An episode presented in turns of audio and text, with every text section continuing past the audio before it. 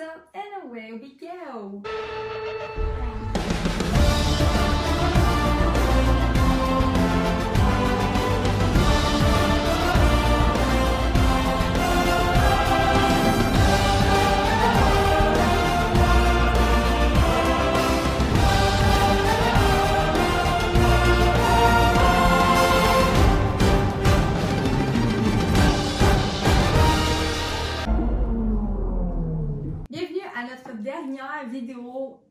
Le vocabulaire de la Formule 1, donc la partie 4 aujourd'hui. On commence en force avec les pneus. Là, moi je suis visuelle dans la vie, fait que j'ai sorti un beau petit tableau avec un code de couleur pour que vous compreniez mieux les pneus, ok? Donc, on va commencer avec les composés. Le composé, dans le fond, il y en a 6. Oui. fait je vous montre un petit tableau. Wow! Donc, les composés sont ici en haut. On a le C0. Le C0, c'est le composé qui est privilégié si le circuit a un asphalte très abrasif.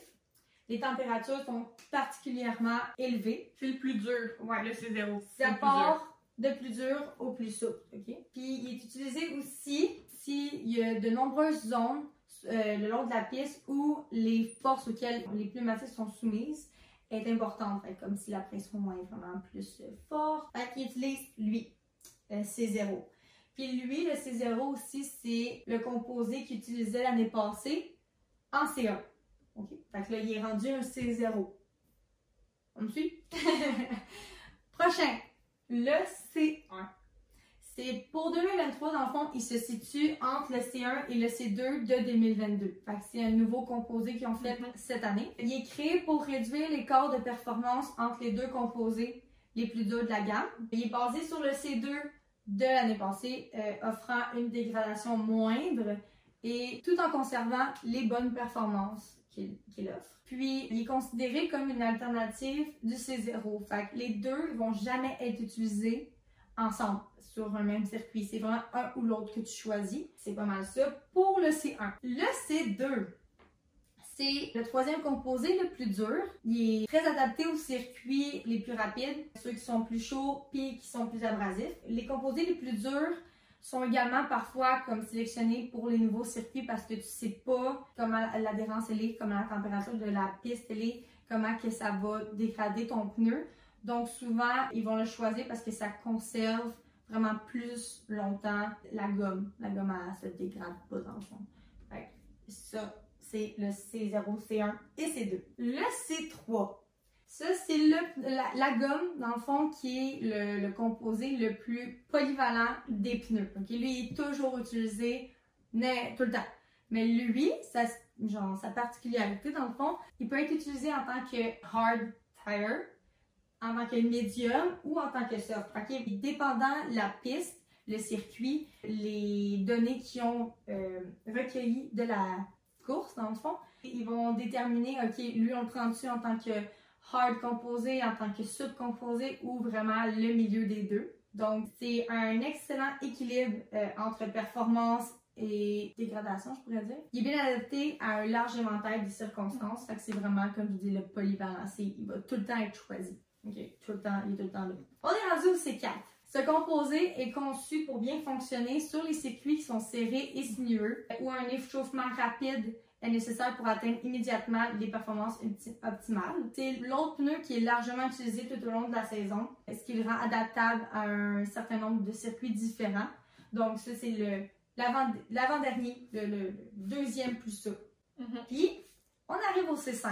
Le soft tire. Fait que ça, c'est le plus souple. Fait que sa gomme, c'est elle qui se dégrade le plus vite, malheureusement, mais c'est elle qui est le plus rapide. fait que souvent, ils vont mettre le C5, souvent quand que, ben, il va être utilisé comme soft. Puis c'est lui que tu utilises pour avoir le fastest lap de la course. Donc lui, dans le fond, c'est le plus tendre de la gamme. Il est conçu pour les circuits les plus lents, avec une usure et une dégradation faible, où l'adhérence mécanique de la gomme doit être euh, maximale. Puis, les circuits où l'asphalte est exceptionnellement lisse. Donc, Monaco, par exemple. Fait c'est les circuits de rue qui Parce que utilisent la C'est des rues qui se refont faire régulièrement, justement, sachant qu'ils ont les, la course de F1 parce que tu peux pas avoir des rues avec plein de cracks comme on a au Québec. Non. Ta voiture t'aimeras vraiment pas, puis ton Non. pilote non plus. Non. Fait que c'est vraiment pour ça que la rue est tout, pratiquement tout le temps neuve, donc elle est plus lisse, elle est plus facile à avoir des, des situations, donc c'est pour ça que le soft est vraiment bien Ouais. là. Fait que c'est comme ça qu'ils choisissent dans le fond. Fait que là, ils vont regarder, ils vont arriver, OK? Parce que tu as trois pneus que tu choisis pour la course. Fait que là, ils regardent, ils sont OK, cette piste-là, là, est de même, là, c'est, c'est, ça, c'est ses caractéristiques. Fait que là, ils sont comme, OK, parfait. Fait que, on prend le C5. On prend le C5 comme soft. Fait là, comme, OK, parfait. Fait que là, on va dire, OK, ben tu vois, on va prendre le C4 comme médium dans le fond. Fait que l'entre-deux, ça va être le C4. Comme ça. Puis là, ils disent, ben parfait, on va prendre celui qui est polyvalent pour faire le hard. Donc, le C3. Donc, c'est de même qu'ils choisissent à chaque course, c'est quoi les pneus qu'ils vont prendre pour les courses. Puis, on a toujours les inter puis les wet euh, de disponibles au cas où il y a de la pluie. Je vais en parler. Inquiétez-vous. Fait que ça, c'est. C'est ça. Ça, c'est les composés, les gommes, différentes gommes. Puis c'est comme ça qu'ils déterminent lequel qu'ils choisissent pour les courses. Donc, il y a les pluies verts intermédiaires. Dans le fond, on va dans les pneumatiques de pluie. Donc, le inter, ça, c'est le plus polyvalent des pneumatiques de pluie. Lui, il est utilisé pour une piste mouillée sans eau, fait qu'il est Ouais. stagnant. Puis, c'est une surface euh, séchante, fait que c'est être entre mouillé et pas mouillé, dans le fond. Fait que ça, c'est elle qui est parfaite pour ça. Puis, c'est un croisement à la, fois avec les slicks puis les full wet. Fait que genre les slicks et les full wet. C'est genre un mélange de ces deux-là. Ça fait inter. Puis, le wet. Le wet, dans le fond, le full wet, c'est le plus efficace en cas de forte pluie parce que c'est capable d'é- d'évacuer une quantité genre impressionnante d'eau. Mais en cas de forte pluie, c'est pas le pneu la problématique, c'est vraiment la visibilité parce que tu reçois comme le, le, le spray, Ouais. le spray des pneus d'en avant. À part le premier, il n'y a pas de trouble, là. lui il est quand même chill, là. genre je veux dire, il va peut-être déraper un petit peu, mais je veux dire, comme c'est l'eau. Mais en tant que tel, lui, il va bien voir, mais la pluie, souvent, la forte pluie, c'est la visibilité le problème. Fait que lui, comme il offre une résistance accrue à l'aquaplanage, l'aqua...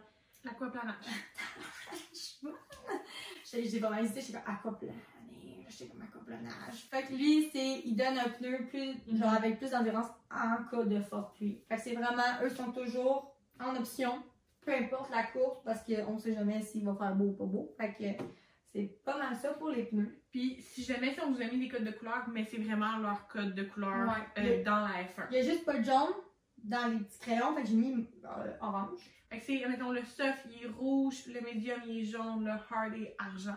Oui. Mais ça sonne blanc. Le inter va être vert et évidemment le wet va être bleu. Donc ça, c'est vraiment là qu'on voit. C'est à côté de leur nom.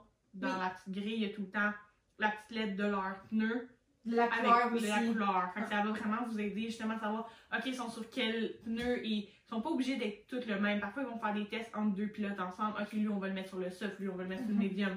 Fait que c'est intéressant à voir justement les résultats aussi. Ouais. Pour mentionner aussi qui est important pour les week-ends de Grand Prix, euh, lors d'un week-end standard, les conducteurs euh, ils reçoivent euh, 13 trains de pneus pour temps sec. Donc, euh, ils ont 4 trains de pneus intermédiaires, ici, et 3 trains de pneus de pluie. Puis, ils ont un ensemble aussi supplémentaire de soft, qui est réservé à ceux qui atteignent la Q3, dans le fond, fait la troisième qualification qui est la dernière. Tandis que tous les pilotes doivent utiliser au moins deux gommes euh, de slick différents. Fait que soft, medium, hard. En course, à condition que la piste soit sèche. Fait que ça, c'est en tout temps dans un week-end standard. Parce qu'il n'y a pas des week-ends standards. On s'en est là. Au cours de la saison 2023, la FIA a décidé qu'il allait avoir deux événements qui comportent un format de qualification ré- révisé. Fait que c'est le RQF. C'est dans le but d'évaluer euh, si les révisions conviennent au championnat suivant. Dans le fond, ça signifie que les composés de pneus sont obligatoires pour chaque étape euh, de la séance de qualification Ouais. en trois parties habituelles de la Formule 1. Fait que dans le fond, en Q1, tout le monde se met sur les hard. ok? Là, ils l'ont fait une fois à date. Puis ils vont leur faire, on sait pas quand, on sait pas quelle course, mais ils vont leur faire une autre fois d'ici la fin de l'année 2023. Donc Q1, tu les hard. Euh, Q2, tu t'en vas dans les médiums pour tout le monde. Puis le Q3, euh, c'est des soft. Fait que genre, tu vas faire les fastest, fastest lap.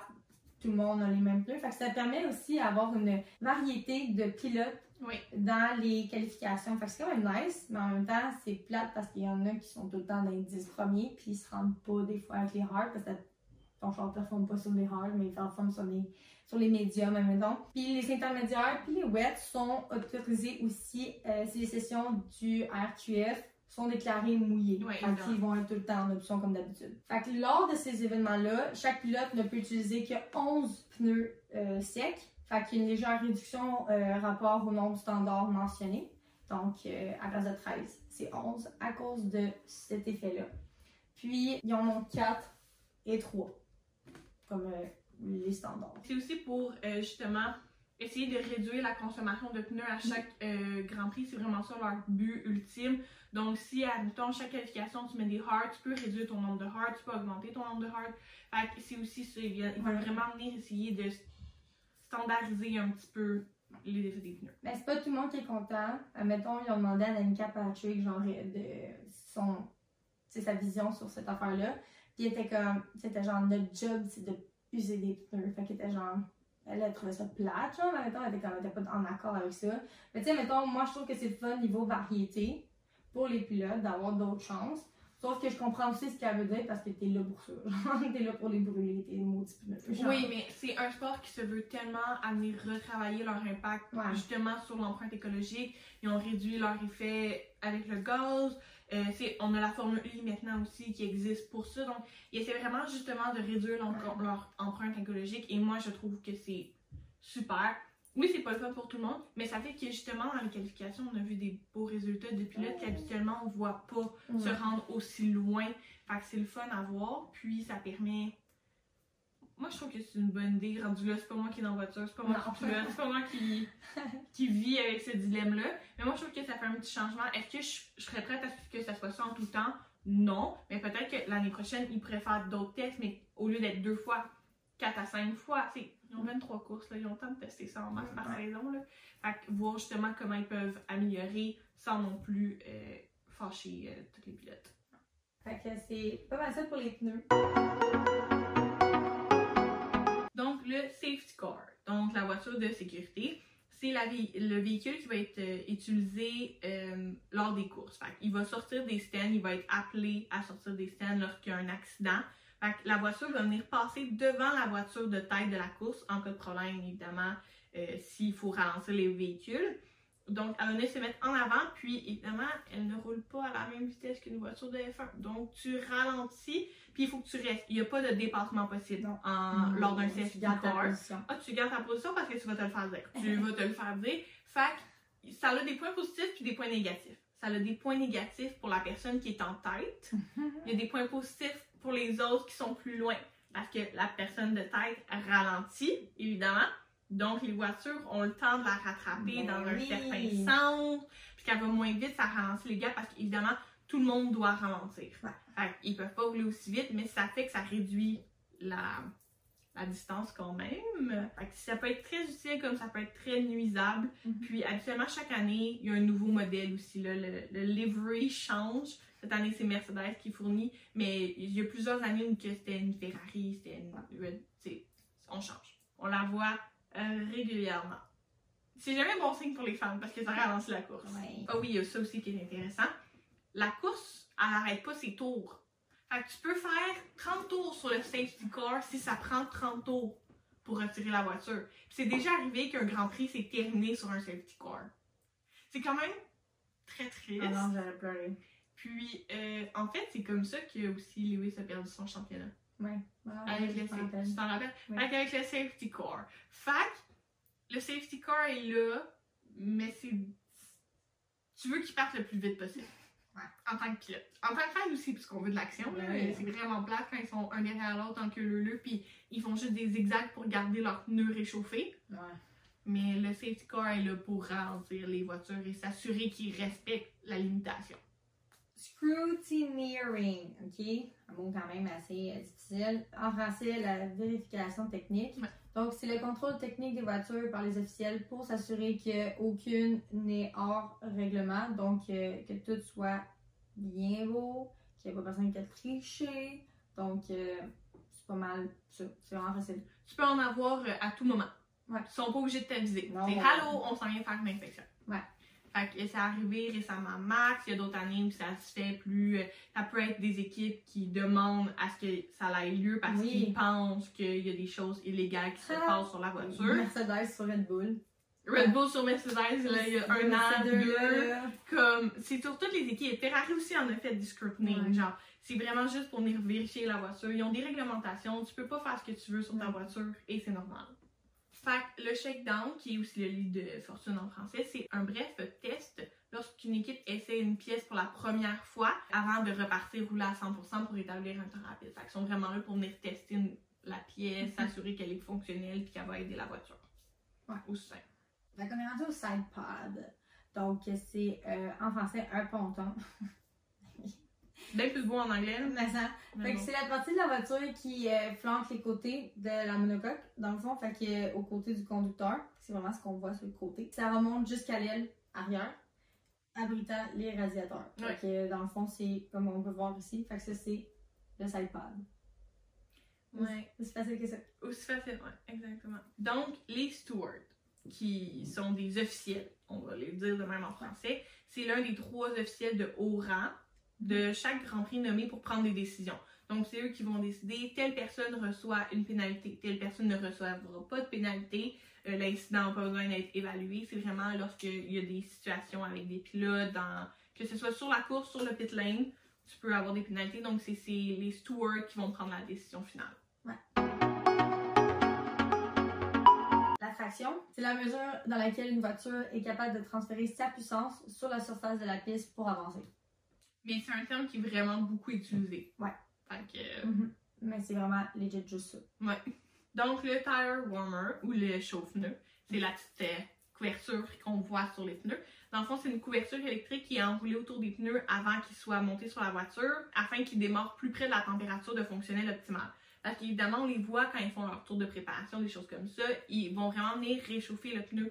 Mais la blanquette est vraiment là pour le faire d'avance pour essayer que le pilote ne perde pas de temps à faire ça. Mhm. Parce qu'un pneu qui est froid, qui est sec, tu, c'est pas un bon pneu.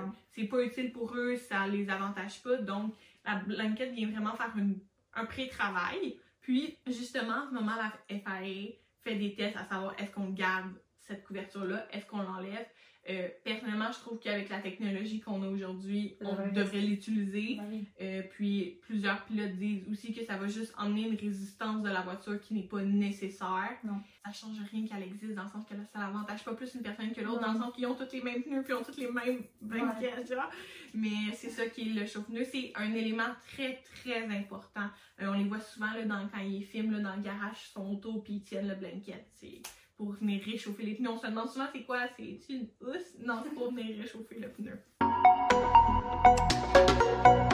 Donc, on est rendu au dernier terme, understeer. Le understeer, c'est en français le sous-virage. C'est là où l'avant de la voiture ne veut pas tourner dans le virage et glisse largement alors que le conducteur essaie de tourner vers le sommet. Il essaie d'aller de l'avant, mais il, veut, il peut pas, fait que là, il continue, puis ils ont une limite aussi. Il y a une limite que tu peux, genre, sortir parce que sinon t'as une pénalité. Ouais, comme que j'ai dit, faut euh, pas ouais. que les quatre pneus Non, sortent de la piste. Fait que understeer, ça arrive souvent. Oh on oui. l'entend, genre, Oh souvent, mon dieu.